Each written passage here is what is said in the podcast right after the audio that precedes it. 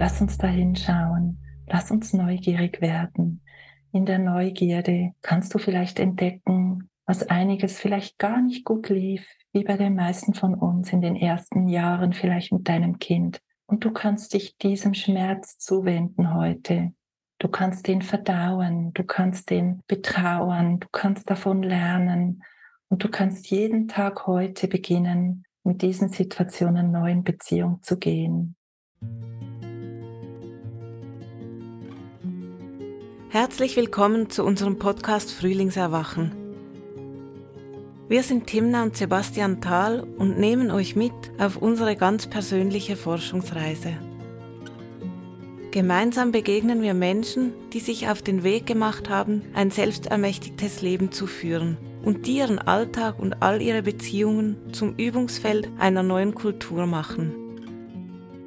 Eine Kultur der Lebendigkeit, Verbundenheit und Vielfalt.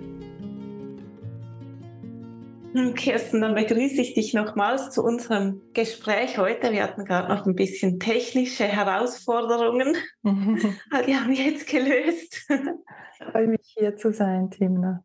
Ich freue mich sehr auf das Gespräch heute, auf das Thema, worüber wir sprechen. Genau, es geht ja heute so um die einen Wandel im Umgang mit unseren Kindern, wie wir uns begegnen, so dass sie richtig gut in sich selbst landen können, bei sich ankommen können, auf der Erde ankommen können. Und das hat auch ganz viel damit zu tun, wie wir selber als Eltern oder Bezugspersonen für die Kinder, wie wir selber in uns ankommen und auf der Erde landen.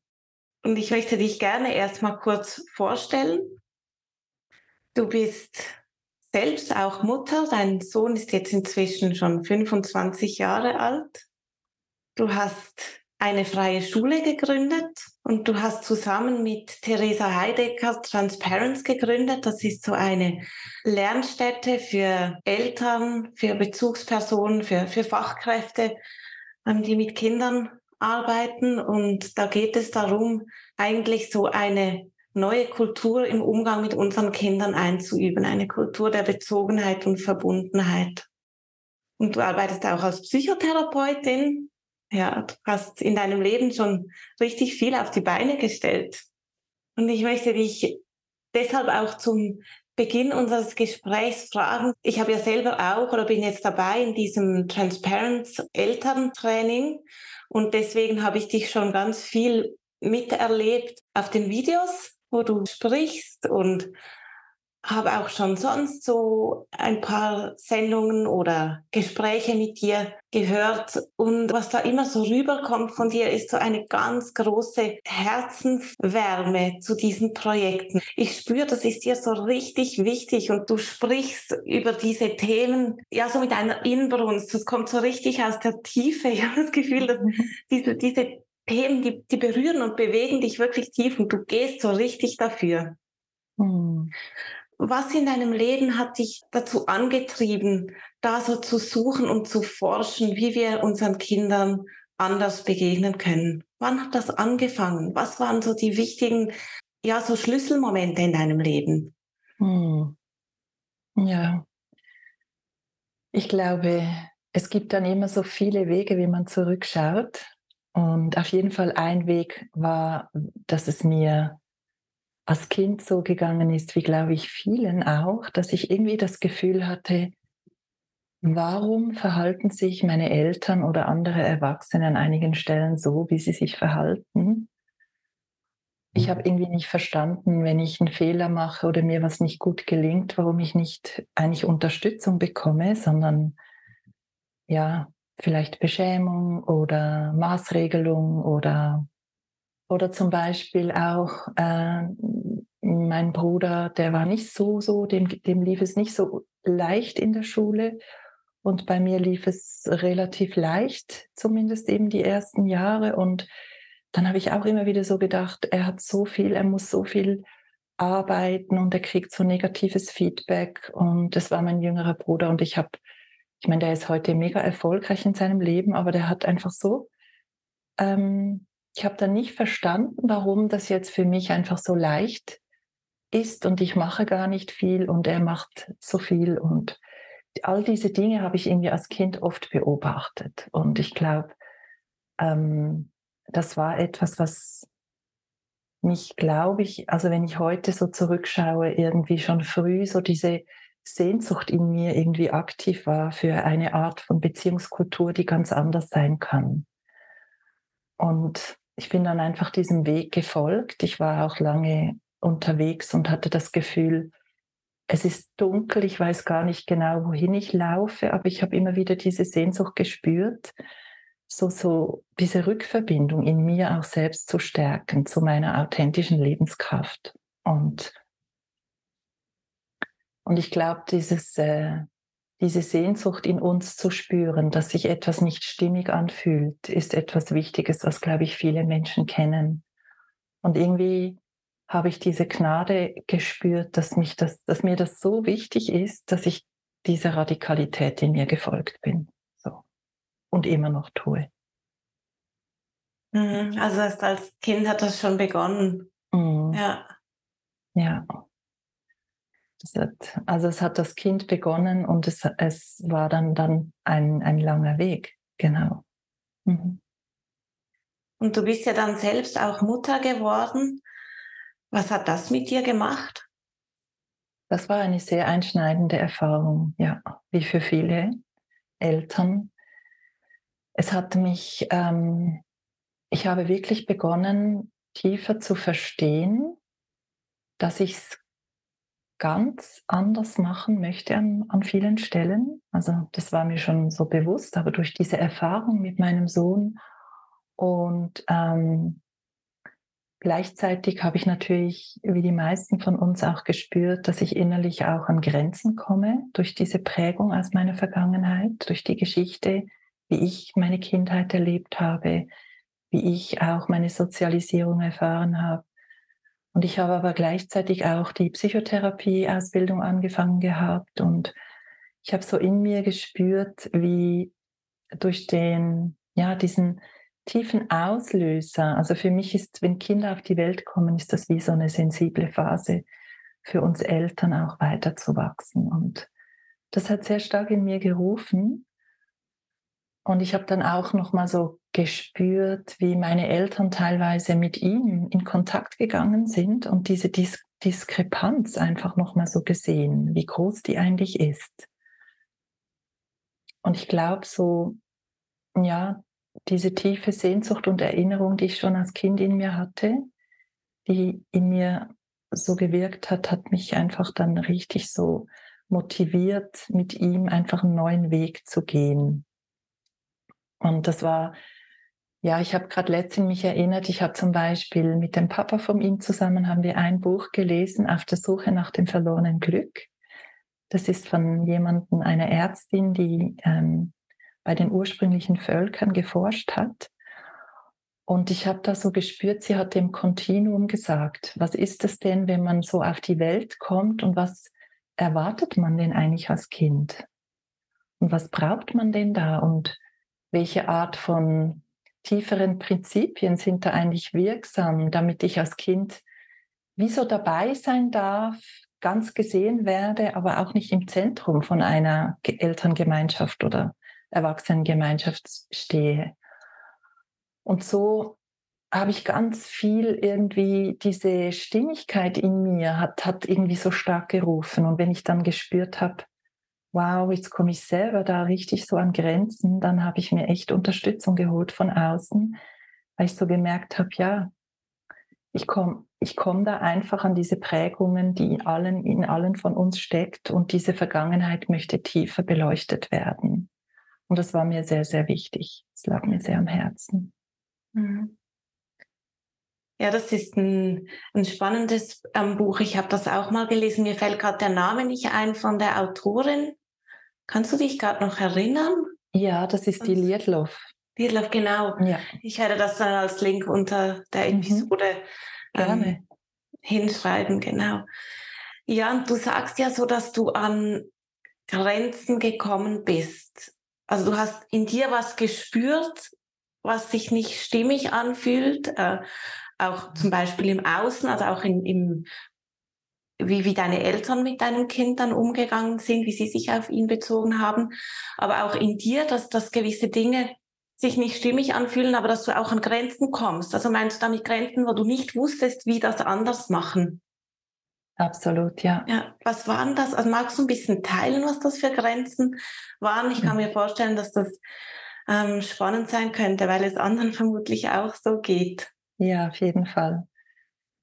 Also das eine ist, dass ich schon durch diese starke Sehnsucht und diese Gnade, würde ich dem sagen, dass ich so eine Radikalität in mir hatte, spüre ich auch, dass es, ähm, dass ich schon irgendwie sehr stark dieses Gefühl hatte, ich folge meiner inneren Stimme, auch wenn es im Außen wirklich auf Diskrepanzen gestoßen ist.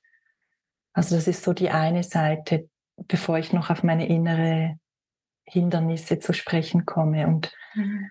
das sehe ich immer wieder in der Elternarbeit, wie wichtig das ist, eben eine Gemeinschaft zu haben, eine Community, wo diese Intuition oder dieses, was nicht, sich nicht gut anfühlt, dass das eine Umgebung bekommt, wo es eine Resonanz bekommt, dass das gestärkt wird.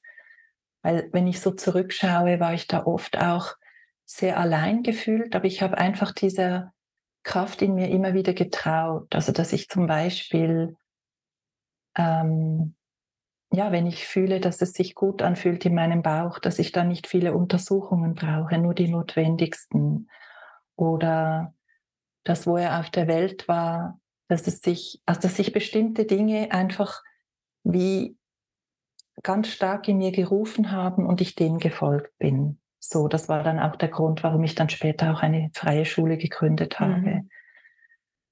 Und ich, ich glaube, das ist so die eine Seite, die ich mit, mit allen hier teilen möchte, dass wir das brauchen. Wir brauchen Resonanzen, wo diese Stimmen, die manchmal sehr leise in uns sind, aber da sind, wirklich gestärkt werden. So. Und das andere ist, dass ich gemerkt habe, an den Stellen, wo ich selbst einfach mich als sehr, sehr ähm, durch meine frühen Entwicklungsgeschichten habe ich Erfahrung in mir, wo ich begonnen habe zu glauben, dass mit mir in der Tiefste was nicht in Ordnung ist. Das heißt, du weißt es ja, in unseren Trainings sprechen wir auch darüber, dass ich ähm, einfach durch das durch ungeeignete Bindungserfahrungen in meiner Umgebung oder von meinen Eltern irgendwie so wie ich war, nicht das Gefühl hatte, dass ich sein kann. Also ich habe angefangen, mich anzupassen. Und das sind ja sehr, sehr intelligente Strategien, die wir da in uns entwickeln. Also dass wir ähm, beispielsweise versuchen, die Leistung zu erfüllen, die erwartet wird, die Erwartungen zu erfüllen oder das Kind zu sein, was die Eltern sich wünschen. Andere Kinder, meine Schwester hat beispielsweise eher die, die wurde eher zur Revolutionärin, ist eher dagegen gegangen. Und so bilden, bilden sich da Strategien. Vielleicht können wir dann später auch noch darüber sprechen. Auf jeden Fall in mir gab es so ganz diese tiefe Wunde von ähm, nicht gewollt sein.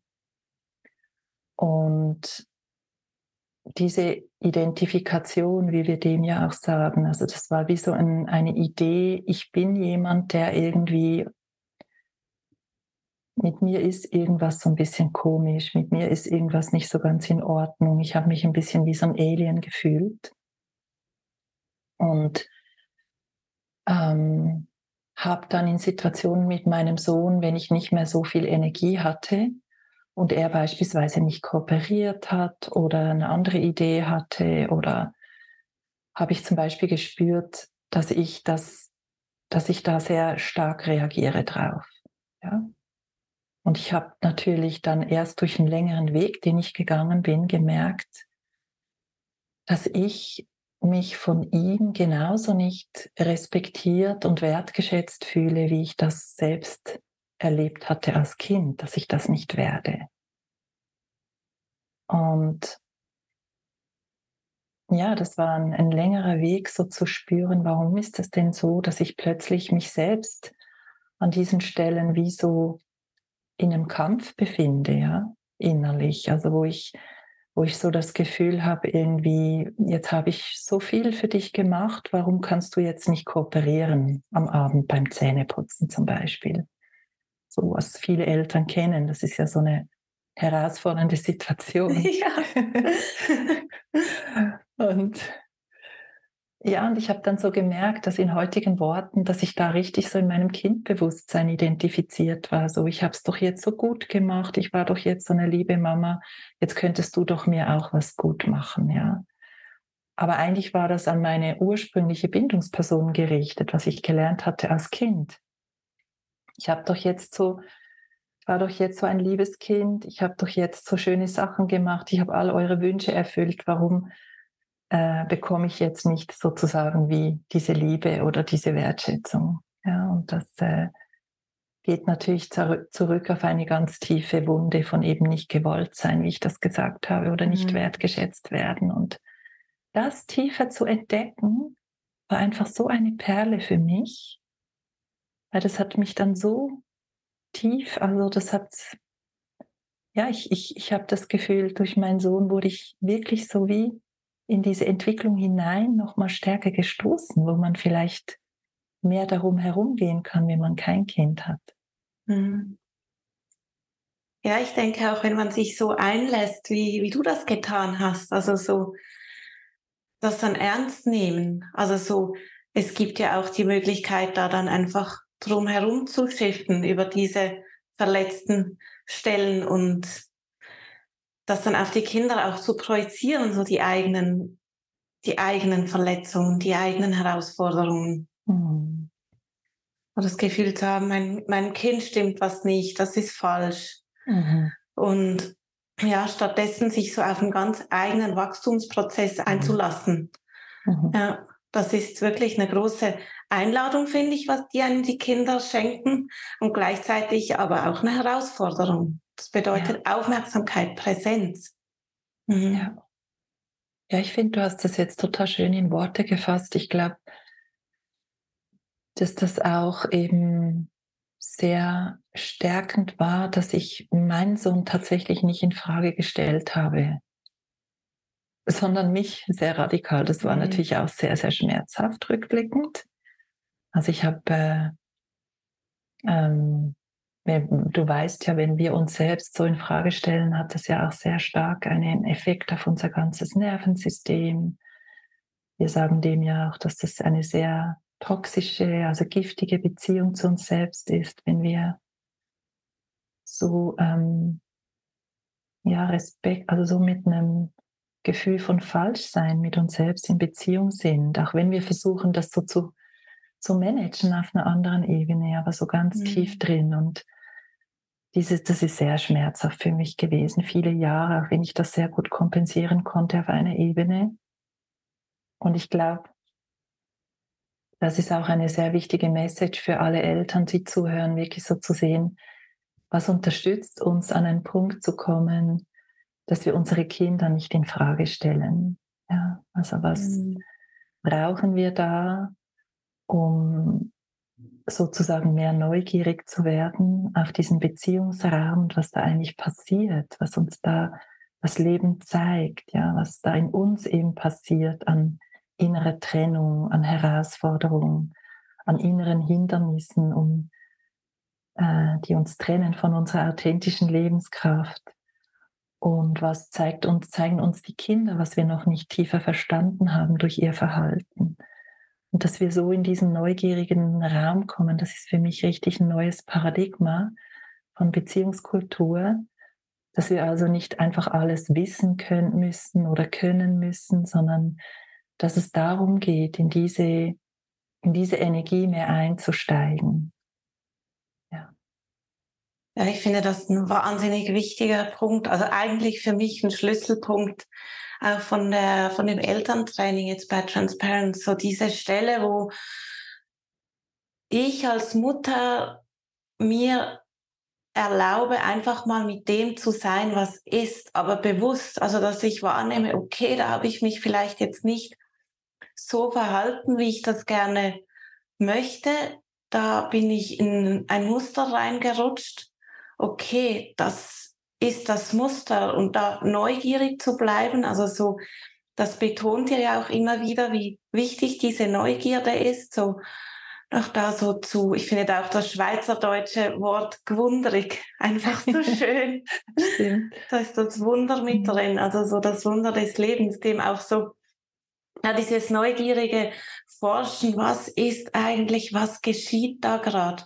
Und dann auch wahrzunehmen, okay, da, das ist, das, das tut weh, das zu sehen, dass ich da noch nicht an einem Punkt bin, mhm. an dem ich eigentlich sein möchte, dass ich da vielleicht wütend werde oder irgendwie in ein kindliches Muster verfall oder mhm. keine Geduld habe oder was auch immer das ist, aber dann diesen Schmerz einfach mal so wahrzunehmen und den nicht weiterzugeben, weil ich glaube, ganz oft passiert es, dass man dann einfach ebenso aus diesem eigenen, aus dieser eigenen Verletztheit heraus, dass man das fast nicht aushält, dass man selbst zum einen vielleicht diese eigenen schmerzhaften Kindheitserfahrungen gehabt hat und deswegen nicht in der Lage ist, anders zu sein. Und zum anderen ist es so noch fast noch schmerzhafter, finde ich, auszuhalten, dass man seinem Kind gegenüber dann auch vielleicht verletzend ist und mit dem das einfach auszuhalten und das nicht zu projizieren, also nicht auf mein Kind dann zu projizieren und zu sagen,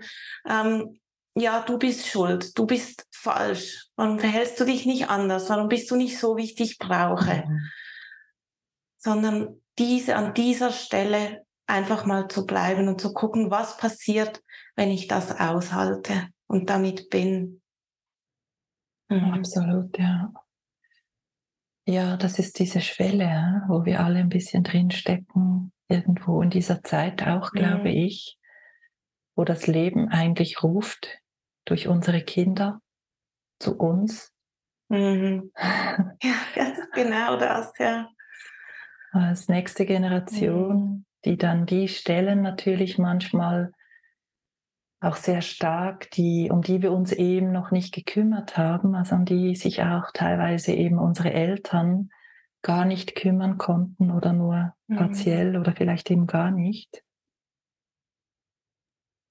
Das, äh, und die ganzen, die ganzen Vorfahren, die dahinter stehen, die ja irgendwo wie verbunden sind mit uns, also woraus wir ja entstanden sind, und all diese Stellen, die im familiä familiären und kulturellen äh, System eigentlich wie noch im Dunkeln liegen, ja, wo diese Schmerzpunkte sind, wie du das jetzt so schön benannt hast, die auch wirklich Mut brauchen, dahin zu schauen, aber auch dann so kräftigend sein können, wenn wir nicht mehr darum herum äh, rennen müssen oder in dieser gefühlten Schuld, die dann irgendwo auch auf uns liegt, mhm. sind, ja, oder in dieser in dieser Abwehr, uns immer schützen zu müssen, weil es zu schmerzhaft ist. Das ist ja auch sehr anstrengend, ein Leben so zu verbringen. Mhm. Und das eben durch unsere Vorfahren, durch unsere Eltern, diese Geschichte sitzt in uns und die sitzt auch in den Kindern. Die Kinder kommen schon mit diesen ungeeigneten Prägungen eigentlich in unser Leben hinein, durch das sie in unser Feld geboren werden und möchten ja auch diese Erfahrungen machen mit uns zusammen. Und wir haben diese Möglichkeit mit ihnen gemeinsam da zu wachsen und eben auch mehr Licht dorthin zu bringen, wo dieser Schmerz ist, wo wir eben sehr ähm, uns so verhalten, dass wir schimpfen, dass wir ausagieren oder eben, dass wir sehr stark in der Anpassung sind, in einem Perfektionismus mit unseren Kindern, was beide Seiten tut ihnen ja nicht gut. So, da können wir ja vielleicht auch noch ein bisschen darüber sprechen, aber ich finde es einfach so schön zu sehen, okay, bei den Kindern sind manchmal diese Symptome, dass das Leben ruft, fast noch stärker, weil, weil das Leben immer mehr sagt, hey, kümmert euch darum. Hey, kümmert euch darum. Ja. Und äh, deswegen finde ich es, äh, ja, das ist, glaube ich, auch etwas, was mich sehr stark antreibt, so Zusammenfelder zu kreieren, wo diese Heilung passieren kann, wo wir füreinander da sind und uns wieder erinnern und und uns dieser Mut der da, also diesen Mut, von dem du gesprochen hast, da hinzuschauen, dass wir da diese, ja, diese Zuversicht bekommen von Menschen, die sagen, hey, lass uns da hinschauen, lass uns neugierig werden. In der Neugierde kannst du vielleicht entdecken, was einiges vielleicht gar nicht gut lief, wie bei den meisten von uns in den ersten Jahren vielleicht mit deinem Kind. Und du kannst dich diesem Schmerz zuwenden heute. Du kannst den verdauen, du kannst den betrauern, du kannst davon lernen und du kannst jeden Tag heute beginnen, mit diesen Situationen neu in Beziehung zu gehen, mehr hinzuschauen und mehr zu sehen, was da tiefer an Information in dir liegt, wie ich das eben gesagt habe. Dieses vielleicht total verwundete Kind in dir, was so nicht wertgeschätzt wurde, was da schreit und in Konkurrenzkampf geht mit deinem Kind, ja, oder in eine Überanpassung, es ihm immer recht machen zu wollen. Genau. Mhm. Ja, das ist wunderschön, wie du das sagst. Und ich mag so diesen einen Satz, ich möchte den nochmal wiederholen, weil mir der so gefällt. Dass, wie hast du das gesagt? Die, das Leben ruft durch unsere Kinder zu uns. Mhm. Und ich habe immer so das Gefühl, das Leben ist ja, das ist ja in sich, ist das so eine, eigentlich so was ganz, ja, so was Ganzes, Vollkommenes, was, was Heilsames, Heiliges, also so. Und ich habe wirklich so das Gefühl, dass, dass die durch unsere Kinder ruft zu uns so diese Befreiung, die geschehen möchte, eben diese Befreiung aus diesen uralten Verletzungen, diesen wir leben in einer Traumakultur, voll und ganz. Also so mhm. unsere Gesellschaft, unsere Kulturen, unsere Kulturen, glaube ich, fast überall auf der Welt sind so durch Trauma geprägt und das Leben ruft nach Befreiung davon, mhm. dass sie uns davon befreien und ja, unsere Kinder, die zeigen uns diese Schmerzpunkte auf. Und wenn wir da bereit sind, diese zu erkennen und daran zu wachsen, dann ist so ein, unglaub, das ist so ein unglaublicher Wandel in uns möglich und dann auch in der Welt dadurch. Absolut, ja. Mhm. Und die Kinder sind ja wirklich so, also ich habe so, als ich heute Morgen noch mal so drüber nachgedacht habe, über unser Gespräch und mich so innerlich ein bisschen eingestimmt habe, habe ich noch mal so gespürt, wie eigentlich die Kinder also wie, wie, ja, wie fatal das ist. Die Kinder, die sind so eine Projektionsfläche von uns Eltern, also mit unseren Ängsten, unseren Sorgen, unseren, wo, wofür wir die Kinder brauchen innerlich, unsere Erwartungen, unsere unerfüllten Wünsche vielleicht. Dann sind die Kinder eine Wahnsinnsprojektionsfläche von der Konsumwelt, also werden richtig ausgenutzt und die von der Wirtschaft, also die Kinder sind, die werden so missbraucht von allen Seiten.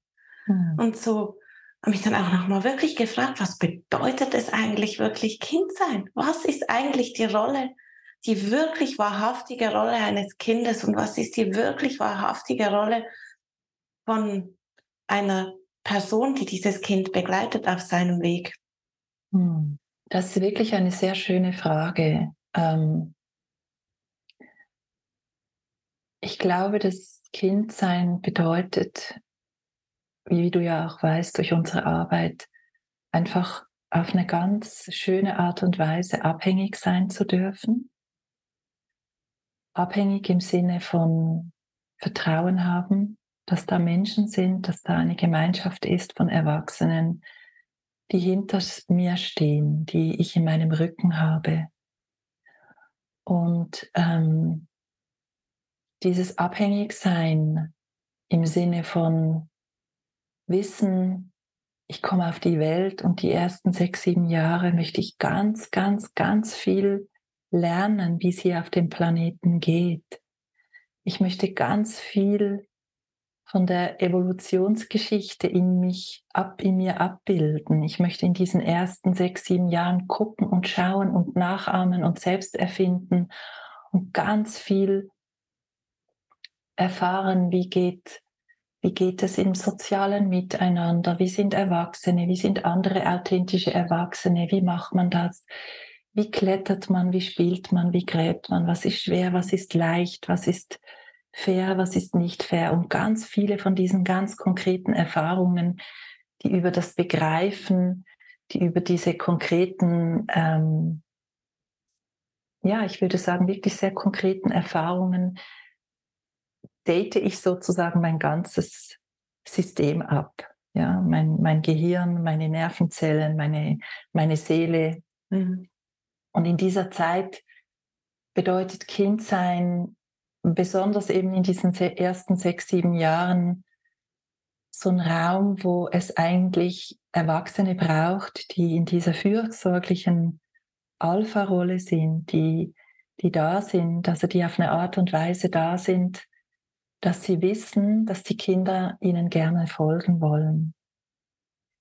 Und das sind natürlich Worte, die auch sehr stark ähm, triggern können, wenn man die so sagt, weil viele von uns haben ja das Folgen oder Alpha, wenn ich das Thema Alpha einbringe, dann entsteht sehr schnell so ein bisschen dieses unangenehme Echo von, von Dominanz, die wir erfahren haben, von unterordnen müssen, von Ohnmacht und was ja auch immer noch ein großer Teil unserer Gesellschaft ist, dass wir in einer Dominanzkultur sind, in einer patriarchalen und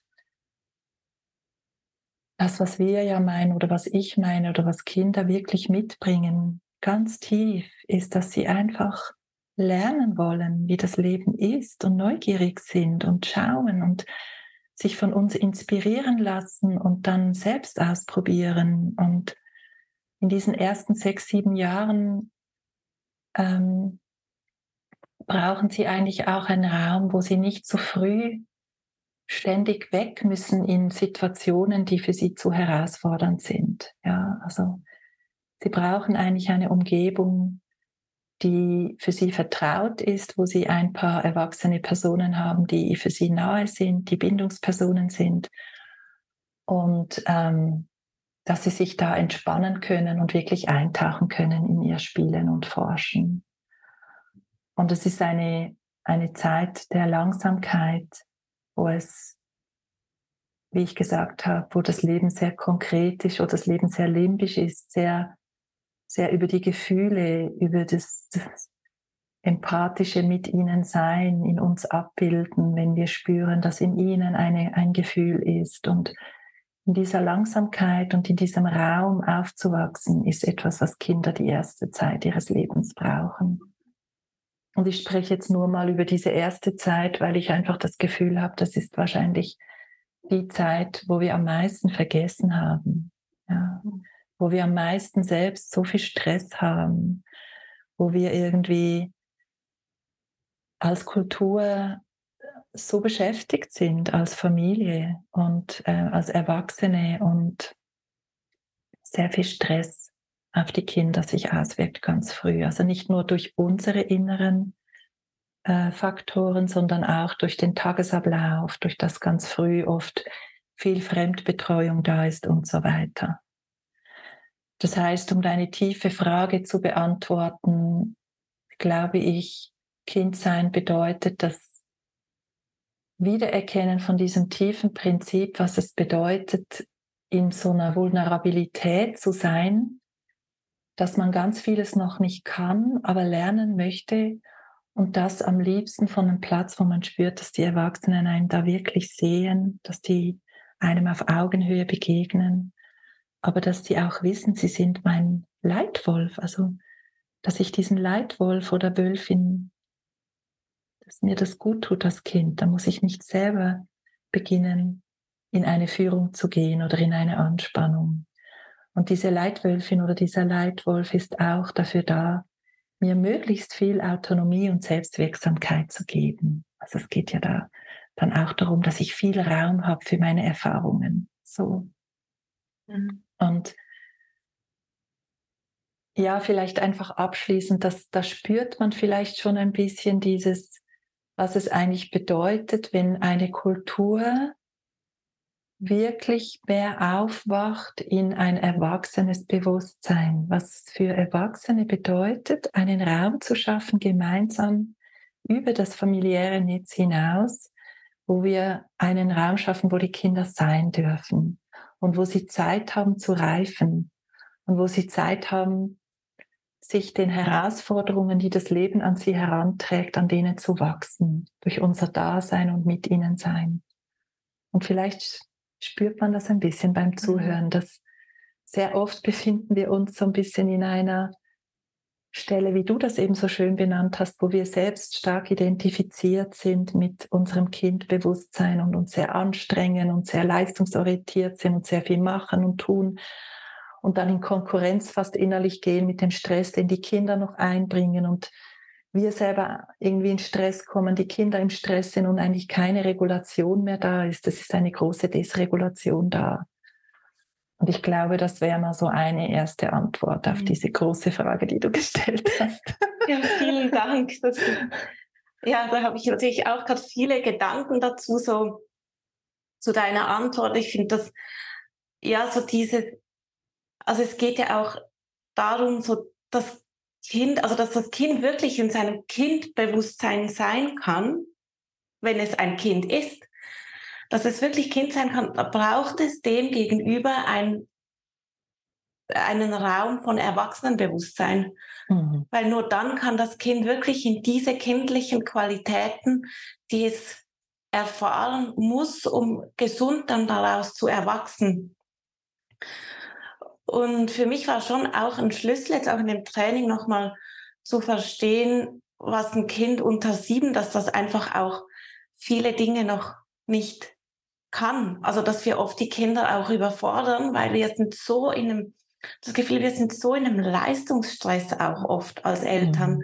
Haben das Gefühl, oh, es ist total wichtig, mein Kind, ich muss es gesund ernähren, ich muss es, wann ist der richtige Moment ähm, zum Abstillen? Wie, was ist richtig, was ist falsch? Also so, und wir wollen es überall total richtig machen und leben eigentlich an dem vorbei, worum es geht. Wir sind dann so in einem Leistungsstress gefangen, haben darüber hinaus oft noch Ansprüche an unsere Kinder, dass die schon verstehen müssten, gewisse Dinge können müssten, was sie einfach noch gar nicht können. Und vergessen, dass es eigentlich einfach darum geht oder dürfen das jetzt wieder entdecken, dass es darum geht, ganz gelassen da zu sein mit dem, was ist und dass es nicht so wichtig ist, ob jetzt das Kind, ähm, ja, also so diese äußeren Dinge, wann eben wird es abgestillt, wann ähm, wird ist es, wann kann es sprechen, wann kann es das und das, also also diese, diese Entwicklungsschritte auch so, dass diese auch individuell sein können und dass es eben nicht also um ein richtig und falsch geht, sondern einfach darum geht, dass ich da bin und mit meinem Kind bin und selbst an diesem, wie er das immer so schön nennt, an diesem Platz der inneren Ruhe, der inneren Gelassenheit sind. Ja, und das bedeutet dann als Eltern eben, also ich finde das, ich finde einfach dieses Miteinander so schön, wenn wir uns damit befassen, was es wirklich be bedeutet, Kind zu sein, dann kommen wir unweigerlich an die Stelle, was es bedeutet, wirklich erwachsen zu sein. Mhm wirklich ganz reif und erwachsen zu sein. Mhm. Ja. Ja, man könnte das auch so sagen, das erwachsene Bewusstsein, das ist ja auch eine, äh, wie soll ich sagen, ein Kontinuum, ja, was, was beginnt damit, überhaupt diesen Schmerz zu erkennen und man handelt vielleicht dann immer noch nicht so, wie man sich das wünscht, aber man beginnt schon hinzuschauen bis zu dem, dass ich immer mehr Raum habe, weil ich auf eine Art und Weise beginne, in mir zu, in, mit mir selbst in Beziehung zu gehen, wo ich weiß, dass ich ein gutes Wesen bin, ja, wo ich weiß, dass ich liebenswert bin, dass meine Bedürfnisse schön sind, dass mein Wollen eine wunderbare Kraft ist, dass meine Feinfühligkeit und mein, mein Vertrauen was Wertvolles ist. Und diese authentische Lebenskraft in uns eben wieder zu entdecken, führt immer mehr dazu, dass, dass wir auf eine andere Art und Weise mit uns selbst in Beziehung sind oder umgekehrt. Ja. Diese Art, wie wir mit uns in Beziehung sind, mit unseren Kernbedürfnissen führt eben dazu, dass mehr Raum entsteht, ja, wenn wir uns rückverbinden.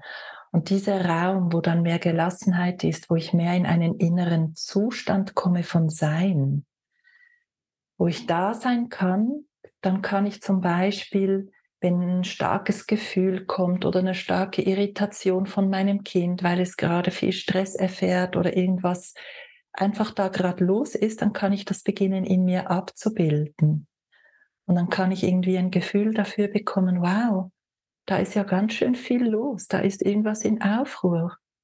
Und dieses erwachsene Bewusstsein, wovon wir sprechen, bedeutet ja eben auch diese Neugierde dann zu haben. Ja, diese Gelassenheit heißt ja nicht, dass ich immer super easy entspannt bin, sondern dass ich einfach auch merke, okay, ich habe Raum, mit dem in Beziehung zu sein, was da drin passiert. Und ich kann neugierig werden. Ich kann, ich kann schauen, was ist denn da gerade los? Und kann zum Beispiel in mir mehr spüren, dass da hinter diesem Verhalten vielleicht einfach gerade viel Stress beim Kind ist oder Not. Und dass es sich deswegen so blöd in Anführungs- und Endstrichen verhält. Ja, und muss dann nicht auf dieser Cover Story das Kind irgendwie erziehen, sondern kann auf dieser tieferen Ebene eine Antwort sein. Ja, kann dann zum Beispiel sagen, hey, komm doch mal ein bisschen näher. Ja? Und durch diesen inneren Raum eben des Erwachsenenbewusstseins, der immer größer wird, wo ich immer mehr davon beinhalten kann, kann ich auch, habe ich dann automatisch diese Intuition, dass ich da auch tiefer hinsehen kann. Ja. Mhm. Und das führt dazu, dass das Kind sich über mich dann auch reguliert, ja, über dieses tiefere Sehen. Es spürt, dass da was da ist, was, wo es selbst sein Nervensystem beginnt darüber zu regulieren, dass es ruhiger wird, dass es in seiner Not gesehen wird und dass vielleicht ein starkes Gefühl von zuerst Verzweiflung und dann vielleicht auch Weinen hochkommen kann. Und dann beginnt sich das System wieder zu bewegen und kommt dann in einen Prozess, der sich dann auch wieder beruhigt. Ja. Und dieses, eben wie du sagst, dieses erwachsene Bewusstsein bedeutet wirklich einen Innenraum zu haben für diese verschiedenen Dinge, die da im Außen passieren. Und mhm. äh, dieser Innenraum ist eine Zustandserfahrung, wo die Neugierde sehr stark, also jeder von uns kann sich vielleicht an Situationen erinnern, wo wir selbst äußerst neugierig waren, wo wir gewunderig sind, wo wir mhm. interessiert sind, wo wir so in dieser, in dieser inneren Offenheit und Vulnerabilität sind. Also Vulnerabilität im Sinne von, von, von ja, feinfühlig offen zu sein. Und diese Offenheit führt dazu, dass wir automatisch weniger in Tun sind und in diesem Leistungsdruck, wie du beschrieben hast, sondern vielmehr in einem Zustand von Sein. Und dieser Zustand alleine hat eine mega starke Wirkung auf die Kinder. Dann stell dir vor, mehrere Erwachsene sind so miteinander. Was das für ein Feld erzeugt, wo die Kinder sich dann gar nicht mehr kümmern müssen um Dinge, um die sie sich nicht kümmern wollen eigentlich, sondern wirklich eben mehr in diesem Feld eintauchen können. Mhm. So. Wow. Ja, es ist so hoffnungsvoll, da geht ja auch, also mir kamen jetzt gerade noch so die Wörter Schuld und Scham. Wenn ich in diesem neugierigen Raum bin mit mir selbst und mich nicht schäme und schuldig fühle, weil ich halt etwas noch nicht so kann oder ein Muster von mir gerade am Erforschen bin, dann lernt auch das Kind ja genau das, lernt, dass es, also auch die Kinder wachsen dann in einem scham- und schuldfreien Raum auf, weil ich mich nicht fertig mache selber und klein mache, mich schuldig fühle und mich schäme, das aber auch nicht auf mein Kind projiziere, sondern ja, dass es so dieser freie Raum von dieser, weil das ist so eine hohe Belastung, diese Schuld mhm. und diese Scham. Ich finde, das ist mhm. eine der größten Belastungen eigentlich jetzt, also in meinem Leben. Ja. Mhm. So auf der emotionalen Ebene. Ich finde das so wichtig, was du sagst, Timna, genau. Und um das nochmal zusammenzubringen mit dem, was ich von mir erzählt habe, dieses Gefühl, falsch zu sein, ein Alien zu sein, irgendwie, ähm, was man dann versucht, irgendwie so zu überbrücken, eben die einen durch Leistung und Perfektionismus und so weiter. Ähm, das ist eben das, was du gerade sagst. Das ist dieses tiefe Schamgefühl, ja, dieses toxische Gefühl. Das heißt, das, was du gerade ansprichst, in die Neugierde, uns zu entwickeln oder uns auch innerlich dafür immer wieder neu zu entscheiden, ist sozusagen das Gegengift von der toxischen Scham von dieser starken Identifikation oder Idee, mit uns ist was nicht in Ordnung oder mit dem, dass wir was brauchen oder mit dem, dass wir was wollen im Leben oder wer wir sind als Mensch oder überhaupt mit unserer authentischen Lebenskraft, ja, mit unserer Power. Und das ist ganz schön, was du sagst. Und es ist genauso, wie du sagst, dieses mehr und mehr rückverbinden mit den Kernbedürfnissen in uns und wer wir wirklich sind. Durch die Neugierde, die uns da sehr stark hilft auf diese, dieser äh, Rückverbindung, kommen wir mehr in unsere authentische Lebenskraft und die ist einfach so ein bisschen, die ist nicht so perfekt, die ist nicht so, wir versuchen da nicht alles richtig zu machen, ja, wir sind dann einfach mehr, wir sind mehr mit dem Leben verbunden, es passieren Dinge, wo wir merken, wow, wir können da gemeinsam mit unseren Kindern lernen. Wir dürfen Erfahrungen machen. Wir erkennen gerade, wow, da haben wir was gar nicht gesehen und sind eigentlich mehr, werden mehr zu diesen Forscherinnen und denken, wow, was braucht denn mein Kind wirklich, wirklich? Oder es geht dahin in die Schule oder es geht dahin zu Freunden, es kommt nach Hause und ich merke, irgendwas ist nicht gut. Was ist denn da nicht gut? Und das ist dann ein ganz neues Paradigma, wo es nicht mehr darum geht, ich muss jetzt rausfinden, ist es richtig, dass dahin geht oder nicht, sondern ich darf irgendwie spüren, was braucht denn mein Kind wirklich, wirklich? Oder was brauchen wir als Familie wirklich, wirklich? Und es ist so ein Paradigmawechsel, ähm, uns mehr und mehr zu identifizieren und zu merken, wir sind nicht diese Schuld, wir sind nicht diese Scham, sondern das ist das, was wir gelernt haben als Kinder in einer ungeeigneten Umgebung, uns selbst als falsch zu erleben, um eben die Liebe zur Bindungsbeziehung zu schützen. Als kleine Kinder ist es keine Option, die Umgebung als falsch, grundsätzlich falsch zu wahrzunehmen, weil das, die Eltern sind das Universum, die sind das Leben und das Leben kann nicht falsch sein für das, für die Seele eines Kindes, ja. Das heißt, es muss mit uns was falsch sein, wenn wir alleine schreiend liegen gelassen werden über längere Zeit, ja. Oder es muss mit uns was falsch sein, wenn wir mit unserer Lebendigkeit beschämt werden, ja. Und diese Idee, diese Scham oder auch diese Schuld, dass wir verantwortlich gemacht werden für die Gefühle unserer Eltern und so weiter, die sitzt dann in uns drin. Und davon sich tiefer zu deidentifizieren und zu, zu, zu erfahren, das bin ich gar nicht. Ja? Das ist eine Idee, die in mir über mich entstanden ist. Das ist eine sehr intelligente Überlebensstrategie. Mhm ja, die mir geholfen hat zu überleben, damit ich mich sicher fühle. Und heute zu erkennen, das war nicht in Ordnung, was da im Außen war. Ich war in Ordnung.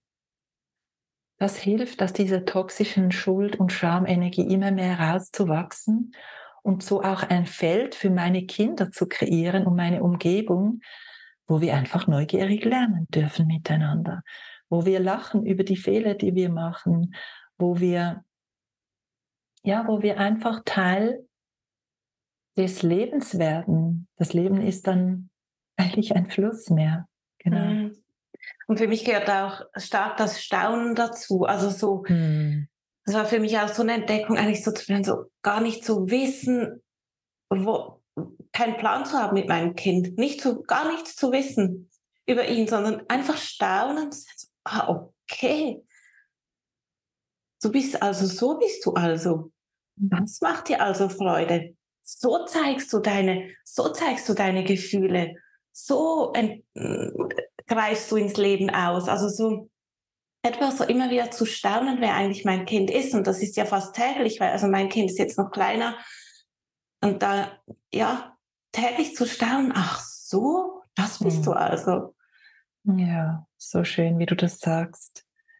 Und das ist auch das Bild, was ich eben gezeichnet habe, wenn wir mehr Innenraum haben, wenn wir liebevoller mit uns in Beziehung sind, dann sind wir, dann haben wir mehr Raum. Ja, dann mhm. erleben wir nicht sofort etwas gegen uns, wenn wir innerlich oder wenn wir sehr gestresst sind, wenn wir sehr identifiziert sind mit der toxischen Scham oder Schuld, dann wenn jemand was sagt, dann haben wir gleich das Gefühl, es ist eine Kritik und so weiter. Und das ist gerade das Gegenteil, was du jetzt sagst. Dieses Staunen hat ja sehr stark auch damit zu tun, dass eben ich in mir da bin und dass ich, dass ich ganz klar spüre, mein Kind ist ein ganz anderes Wesen. Ich finde, du hast das so, so schön jetzt gesagt.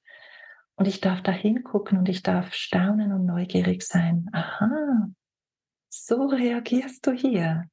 Wow, ganz anders als ich würde. Hm, lass uns mal gucken, was du jetzt brauchst, ja?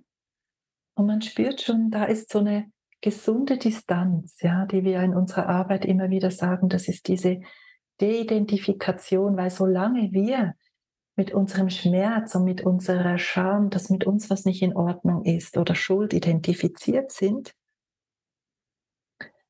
solange an diesen Stellen sind wir einfach auch wie, also sind die Kinder einfach wie eine erweiterte Version von uns selbst. Sie sind dann nicht ein eigenständiges Wesen. Ja? Wenn sie sich komisch verhalten, dann ist das wie direkt ein Stress in uns, der entsteht, weil wir sofort denken, die Leute denken jetzt, wir sind komisch. Ja?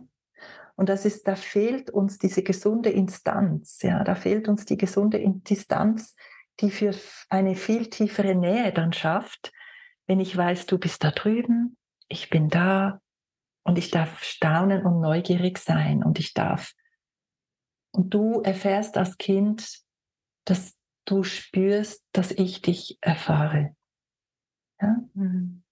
Und das ist, das ist dieser Weg, wo wir durch dieses Neugierige mit den Stellen, wo wir getriggert sind, wo unser Schmerz hochkommt, wo wir im Perfektionismus gefangen sind oder wo wir ausagieren oder ja, wo wir versuchen, den Kindern alles recht zu machen, dass wir merken, da an den Stellen geht es eigentlich eher um diese alten Strategien, an denen wir festhalten. Und da sind wir, da sind die Kinder, auch wenn das vielleicht ein bisschen stark klingt, aber die sind dann wie so eine Erweiterung von uns selbst und sie, sie,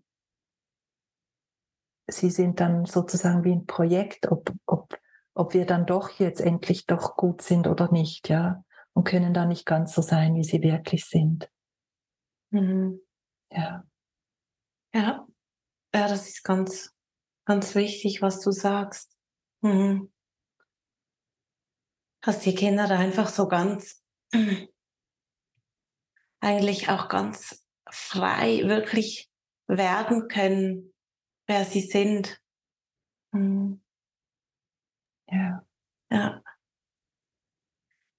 Ja, jetzt hast du ja ähm, zusammen mit Theresa eine, eine ja, Ausbildungsstätte gegründet für all die Menschen, die sich genau für diese Themen, über die wir jetzt sprechen, interessieren. Magst du ein bisschen was zu Transparency erzählen?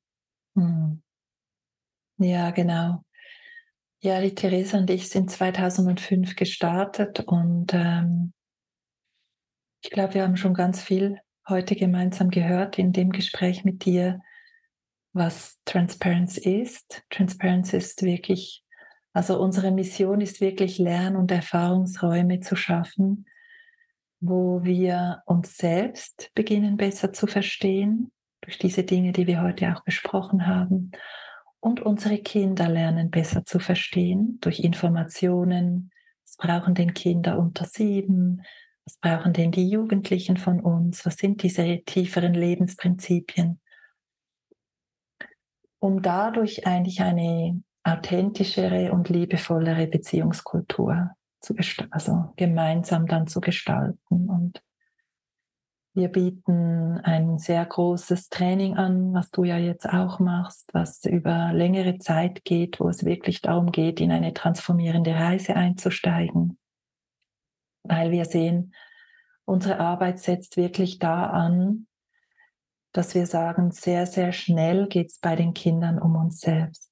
Ja, teilweise helfen Informationen schon mal, dass wir vielleicht ganz neu auf Situationen schauen mit unseren Kindern und dass die Situation schon sehr viel bindungsstärkender verläuft, aber sehr oft geht es auch darum, eben diese inneren Hindernisse neugierig zu entdecken, ja. Und das heißt, ein großer Teil unserer Arbeit ist eigentlich transformative Arbeit durch Wissen und durch äh, Psychoedukation, also Lernen, wie wir funktionieren.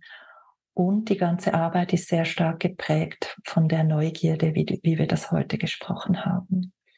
Und in diesem Feld, das wir aufbauen, können Eltern auch diesen Rückhalt bekommen, den wir ja oft nicht haben in der Kultur, ja, wo wir diese Weisheit, die ja von der eigentlich von der nächsten Generation weitergegeben wird, wo wir da schauen können, wo empfangen wir da diese Weisheit, wo gibt es Resonanz in uns, wo wir spüren, wow, genau so fühlt sich das stimmig an in mir. Ja, und hier habe ich einen Raum, wo ich lernen darf, wo ich nicht beschämt werde, wo andere Eltern auch zeigen, dass sie herausgefordert sind. Ja, und wir bieten auch Elterncoachings an und neu jetzt auch eine Akademie für Elterncoaches, wo wir Elterncoaches ausbilden nach diesen tieferen Prinzipien, die ähm, Entwicklungs- und Reifungsprozesse respektieren. Hm. Ja, danke für die Beschreibung. Das so ein, ja, für mich ist dieses äh, Projekt, das ihr da macht, so wertvoll. Und gerade auch so, weil ich immer mehr realisiere, wie viel Glaubenssätze für selbstverständlich in unserer Kultur einfach hingenommen, sogar fast schon vorausgesetzt werden. Also so gibt so viele Ratgeber für die Kinder in der Trotzphase zum Beispiel oder Ratgeber für Eltern mit jugendlichen Kindern.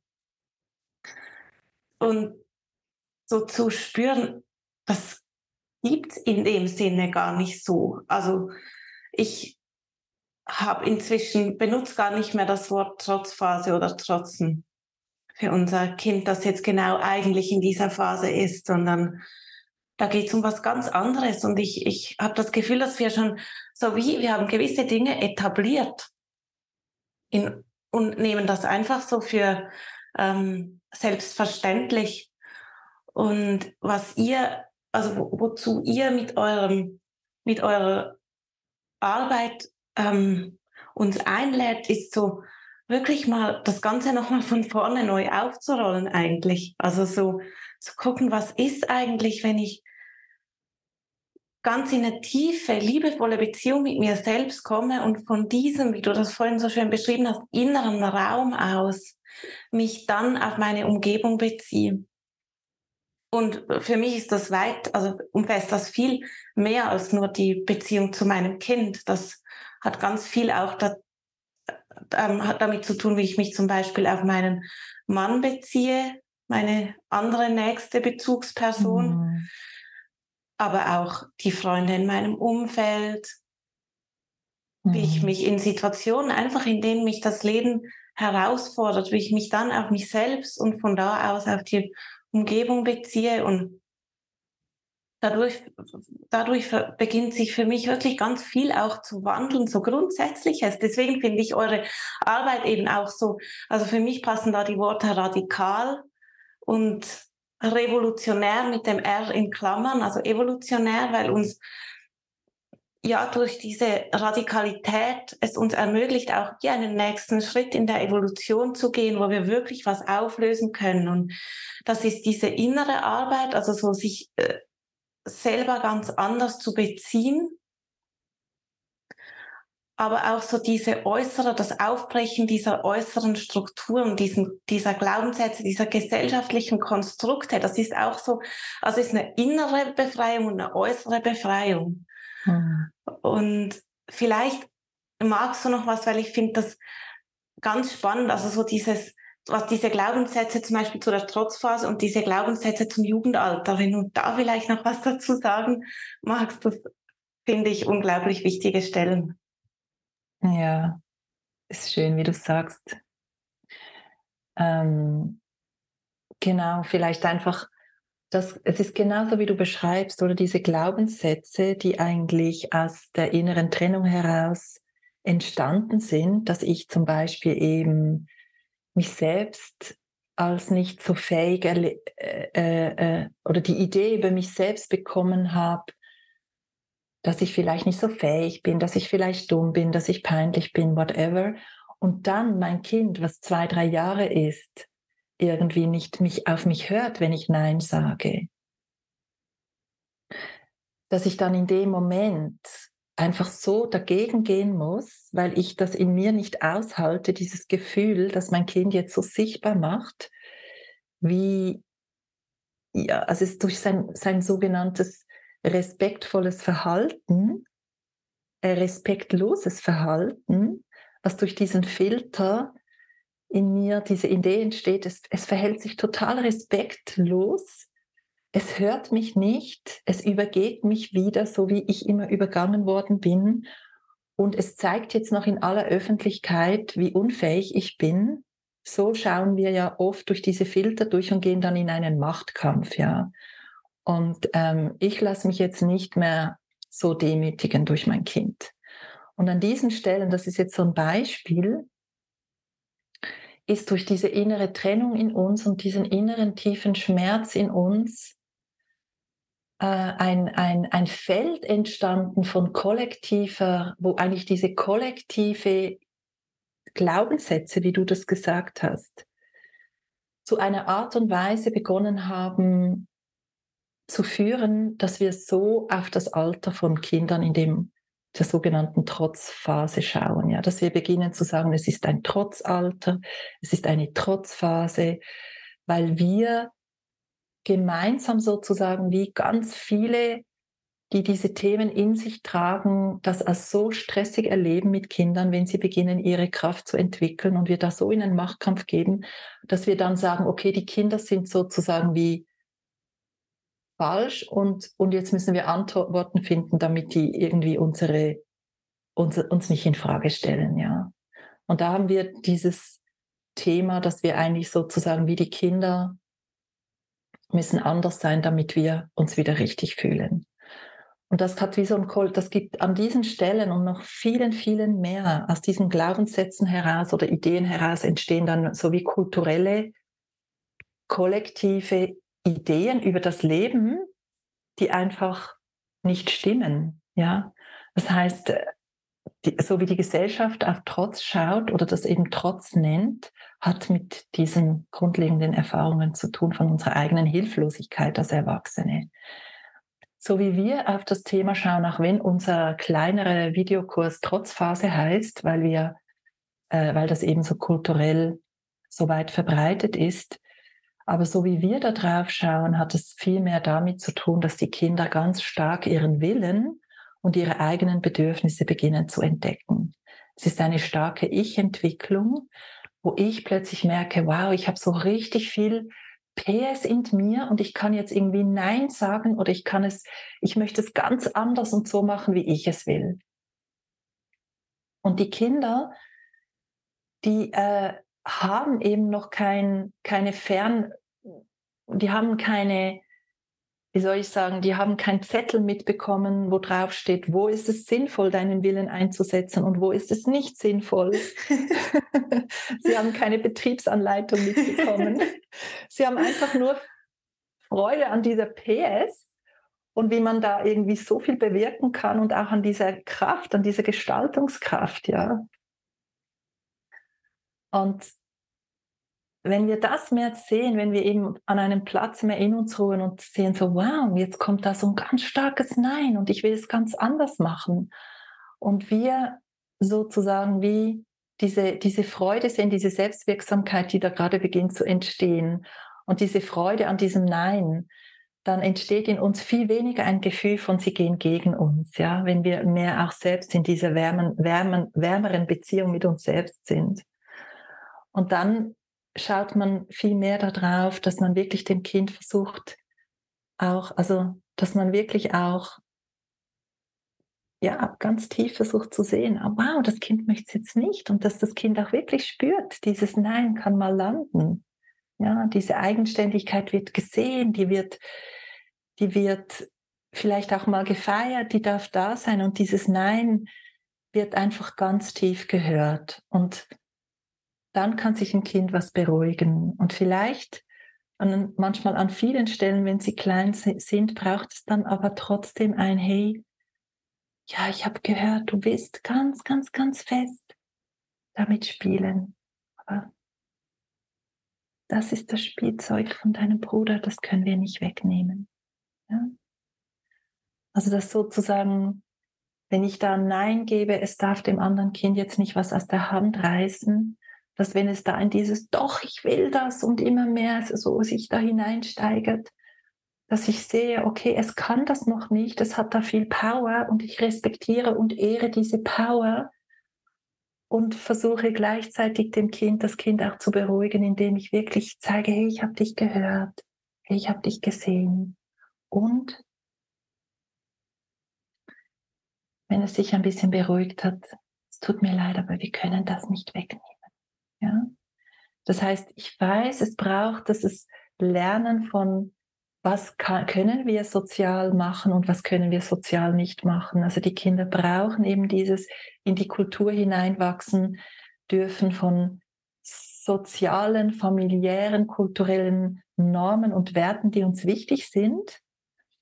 Aber wenn sie an den Stellen eben in ein Nein gehen oder zum Beispiel auch in ein wenn sie den Boden unter den Füßen verlieren, weil sie das so gerne wollen, dass wir einfach mehr ihre Not sehen und sie versuchen zu regulieren wieder in dieser Dysregulation, ja, versuchen ihnen diese Ruhe zu spenden und dann auch mit ihnen da sind, wenn sie traurig sind, dass sie das jetzt nicht so haben können, wie sie es wollen, ja.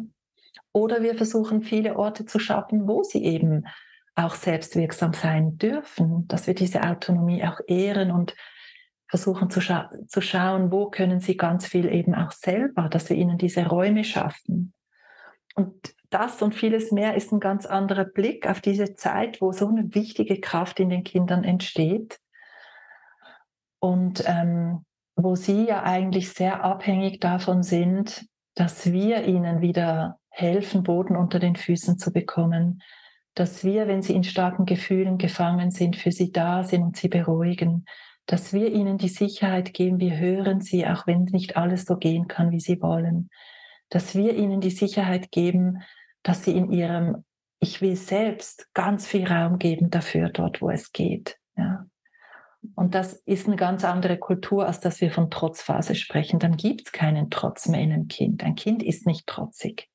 Ja, ein Kind ist einfach voller Power und will das Leben entdecken. ja, und da ähm, kommt mir auch nochmal ähm, diese Stelle von, vom Anfang unseres Gesprächs in den Sinn, wo du von Führung gesprochen hast und dass die Kinder dann auch gerne folgen, wo du gesagt hast, das ist auch manchmal ein bisschen eine, eine schwierige Stelle so.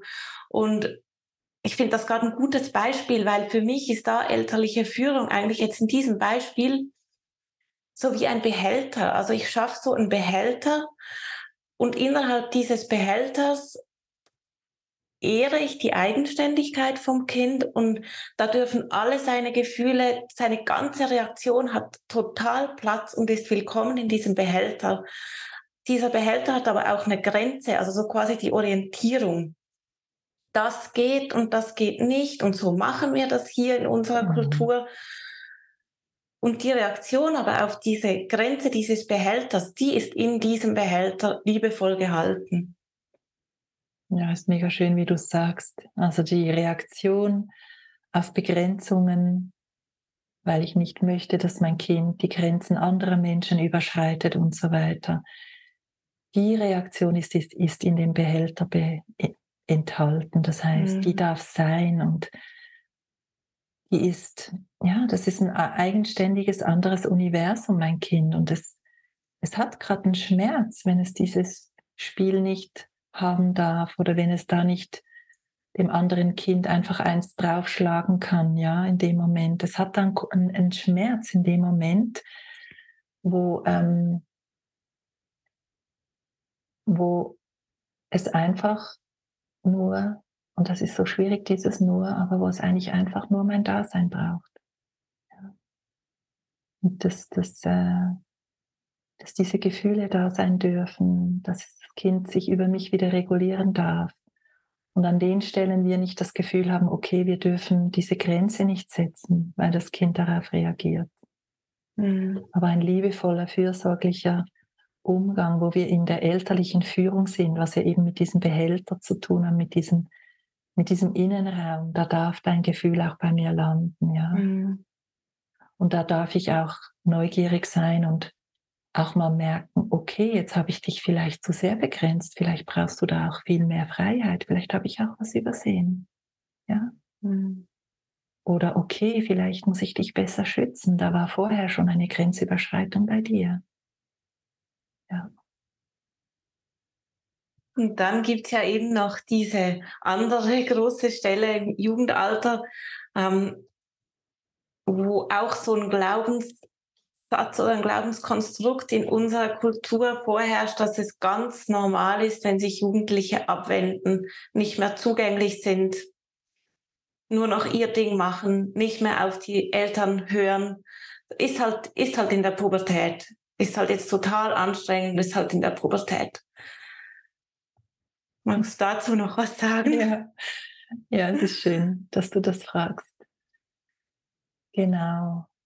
Ich glaube, die Folge dessen, dass viele Kinder, also ältere Kinder und Jugendlichen sich beginnen von uns abzuwenden und das dann wie so kulturell als normal erscheint, dass sie uns total blöd finden und dass sie nichts mehr mit uns zu tun haben wollen, ist eben die Folge von der Beziehungsgestaltung, weil sehr, sehr oft wir als Eltern diese wachsende Autonomie und Selbstwirksamkeit in den Kindern,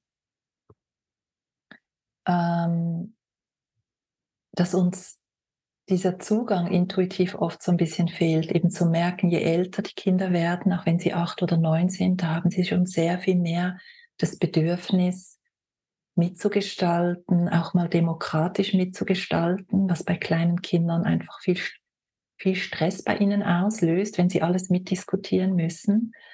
Aber ältere Kinder wollen das. Und bei den Jugendlichen ist es ja so, dass sie mit 12, 13 in eine ganz neue Entwicklungsphase eintreten, wo es darum geht zu sehen, wir dürfen eigentlich keine Begrenzungen mehr aussprechen. Wir dürfen nicht mehr ähm, das Steuer in der Hand haben, sondern wir übergeben ihnen sozusagen das Steuer ihres Lebens in die Hand. Nicht alleine, weil sie können dann noch natürlich noch nicht alleine durch das Leben gehen und nicht von 0 auf 100, aber sie kommen in eine Phase, wo es darum geht, diese Autonomie, die äußerst kritisch ist, wirklich zu respektieren, ihre autonomen, eigenständigen Entscheidungen, ihre Agency, ja, die da immer stärker wirkt. Und ich als Mama und Papa muss einen Schritt zurückgehen und ihm sozusagen wie, manchmal sagen wir dem auch, wie, sie werden zu Königen oder Königinnen ihres Lebens. Ja. Und wir werden im besten Fall die, die Großwesire, dass wir Rat geben dürfen. Und Großwesire dürfen auch hingehen und sagen, oh du ich mache mir richtig Sorgen über die und die Dinge, die du da gerade planst oder die und die Entscheidungen, die du da gerade gefällt hast. Hast du Zeit, in den nächsten Tagen mit mir zusammenzusitzen und zu sprechen? Der Großvisier, der darf sich auch mit seinen Ich-Sorgen und mit seinem Dasein sehr präsent machen, aber von der inneren Halt, das brauchen junge Menschen auch, weil das Leben ist höchst komplex und sie wollen von uns ja auch diese, diese Großvisier Schutzfunktion bekommen. Sie wollen, sie sind ja noch nicht erwachsen und gehen ihr Leben alleine. Und diese innere Haltung ist so was Krasses eigentlich, wovon ich jetzt spreche, weil sehr, sehr oft uns dieser Sprung nicht gelingt, auch teilweise, weil wir es nicht wissen und wir dann immer noch so unsere eigene Agenda haben und uns einmischen und die Kinder dann immer mehr von uns weggehen und sich abwenden. Und das führt dann eigentlich dazu, dass sie in einer Phase des Lebens, wo sie so viele Herausforderungen begegnen in der Gesellschaft draußen, alleine sind oder anderen Jugendlichen überlassen sind oder Erwachsenen, die vielleicht für sie nicht gut sind. Das heißt, das, was die Bindung ja auch ist für unsere Kinder, ist eine Schutzfunktion für die Entwicklung ihres Selbst und ihrer Seele, ihre seelische Gesundheit. Und so braucht es diese Demut von uns Eltern, da einen Schritt zurückzugehen und ganz, ganz, ganz viel uns auch aufzudrängen auf der Beziehungsebene, wenn wir merken, dass sie viele Dinge nicht gut laufen, aber nicht einfach zu entscheiden und zu sagen, da ist jetzt eine Grenze und so machen wir das. Ja? Und natürlich, wenn, sagen wir, wenn die Beziehungsgestaltung die Jahre davor sehr herausfordernd war, muss man nochmal genau hinschauen, was braucht das. Aber es bedeutet eigentlich ein Riesenengagement auf der Beziehungsebene. Ich muss eigentlich, wenn meine Kinder acht, neun Jahre alt werden, beginnen, meinen Platz wie so, wie soll ich sagen, wenn die Kinder jünger sind, dann wollen sie uns eigentlich folgen. Wenn sie älter werden, da muss ich ein bisschen dafür arbeiten, dass sie sich mir noch anvertrauen. Da muss ich Signale geben, dass es sicher ist, wenn sie sich mir anvertrauen, wenn sie ihre Geheimnisse erzählen, wenn sie in der Schule herausgefordert sind. Da müssen sie spüren von uns, dass wir auf ihrer Seite sind, dass wir ihren Kummer sehen und nicht noch mehr beginnen, sie zu pushen. Und durch diese Entwicklung geht dann der Schritt ins Erwachsenealter, also ins Jugendalter über, wo ich noch einen Schritt zurückgehe und sage, hey, ich sehe dich in deinem Leben, ich, ich respektiere Entscheidungen, die ich vielleicht anders fällen würde. Ich lasse dich diese Erfahrungen machen. Und wenn es schwierig ist für dich, ich bin einfach da. Ja? Und wenn ich sehe, dass mir was Sorgen macht, dann, dann setze ich mich hin, dann klopfe ich an deine Tür, dann frage ich, darf ich mit dir reden? Ich mache mir Sorgen. Und dann weiß ich auch als Kind, dass wenn meine Eltern mich dann so auf mich zukommen, dass sie das machen, weil für, weil sie für mich sind und nicht, weil ich ihre Agenda erfüllen muss, weil ich ihren Lebensplan erfüllen muss, weil ich ihre Erwartungen erfüllen muss. Und all das, was ich jetzt geteilt habe, ist natürlich super radikal, ja, von dem Ansatz her. Aber ich habe das so erlebt mit meinem Sohn und vielen Menschen, die ich kenne in meinem Umfeld, die diesen Weg gegangen sind, wie schön das ist, wie sehr die jungen Menschen in der Zeit eigentlich mit Erwachsenen zusammen sein wollen. Weil sie von den Erwachsenen, sie haben so viele Fragen. Ja? Sie möchten andere Erwachsenen begegnen und sagen, hey, wie hast du das gemacht in deinem Leben? Und sie wollen mit uns am Feuer sitzen und, und sie wollen hören, ähm, und, und, und durch das Reden und Reden und Austauschen in ihrem Herz sich weiterentwickeln. Ja. Mhm. Und all das geht natürlich nicht, wenn, wenn sie sich gegen uns wie, wenn sie einerseits so angepasst sind, dass sie sowieso schon alles erfüllen und auf der anderen Seite, wenn sie sich wie abwenden müssen, weil, ähm, ja, weil sie spüren, dass äh, wenn sie sich öffnen, dass es nicht für sie ist, sondern dass es um uns geht. Hm. Ja, schön.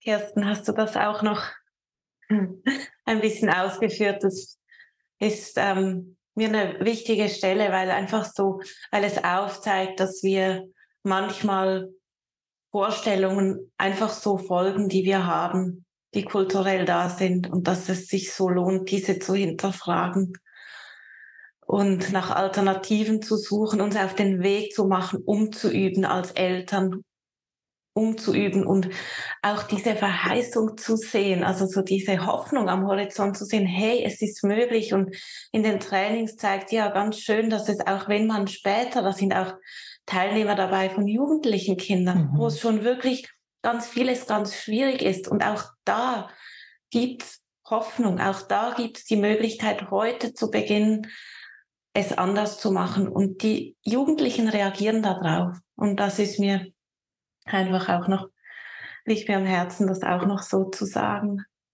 Ja, schön. Ja. Mhm. Ja, jetzt haben wir ganz viel geredet und wir kommen ans Ende von unserem Gespräch, obwohl ich eigentlich am liebsten noch, noch weiter reden möchte, weil es noch so viel gibt. Ich denke aber, dass es viele Möglichkeiten gibt, mit dir und euer, eurer Arbeit in Kontakt zu kommen. Also es gibt auf der Transparent-Seite, das werde ich alles unterhalb der Episode noch veröffentlichen.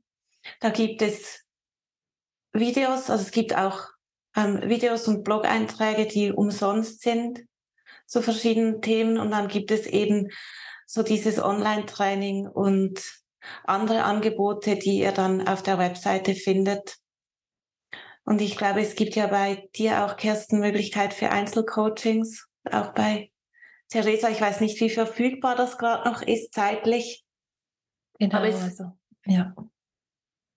Ja, sorry, dass ich dir unterbrochen habe, aber ich wollte nur kurz sagen, eben die Einzelcoachings bei Theresa sind vorenthalten für die Leute, die die Trainings machen, weil wir da sehr viele Anfragen haben. Und ich habe, ich habe eigentlich kaum Kapazität, von dem her, aber trotzdem ist es, ähm, also deswegen arbeiten wir dann auch in größeren Gruppen, dass wir eigentlich mehr Menschen begleiten können.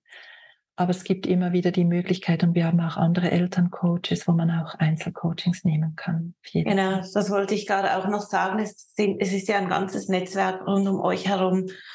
Und wenn sich jetzt jemand von euch Zuhörerinnen und Zuhörern interessiert für diese Arbeit, da gibt es verschiedene Möglichkeiten, mehr zu erfahren zu diesem hochwichtigen und spannenden Thema. Hm. Vielen Dank, Kirsten. Danke dir, Timna. Es hat mich sehr gefreut, jetzt mit dir zusammen dieses Gespräch zu führen und auch so von deinen Erfahrungen in unserer Arbeit zu hören. Und ich wünsche allen, die zugehört haben, das sage ich so gerne, dass das so mitzunehmen, was dich inspiriert hat, was dich gestärkt hat, wo du selbst so merkst, ah, da hast du eine Resonanz. Herzlichen Dank, dass du unseren Podcast Frühlingserwachen hörst. Es ist uns ein Herzensanliegen, Menschen zu verbinden und Brücken in eine neue Kultur zu bauen. Wir danken Little Whale für die wunderschöne Musik und allen von euch, die dieses Projekt mit ihren Spenden ermöglichen. Informationen, wie ihr das tun könnt, findet ihr im Text unterhalb dieser Episode.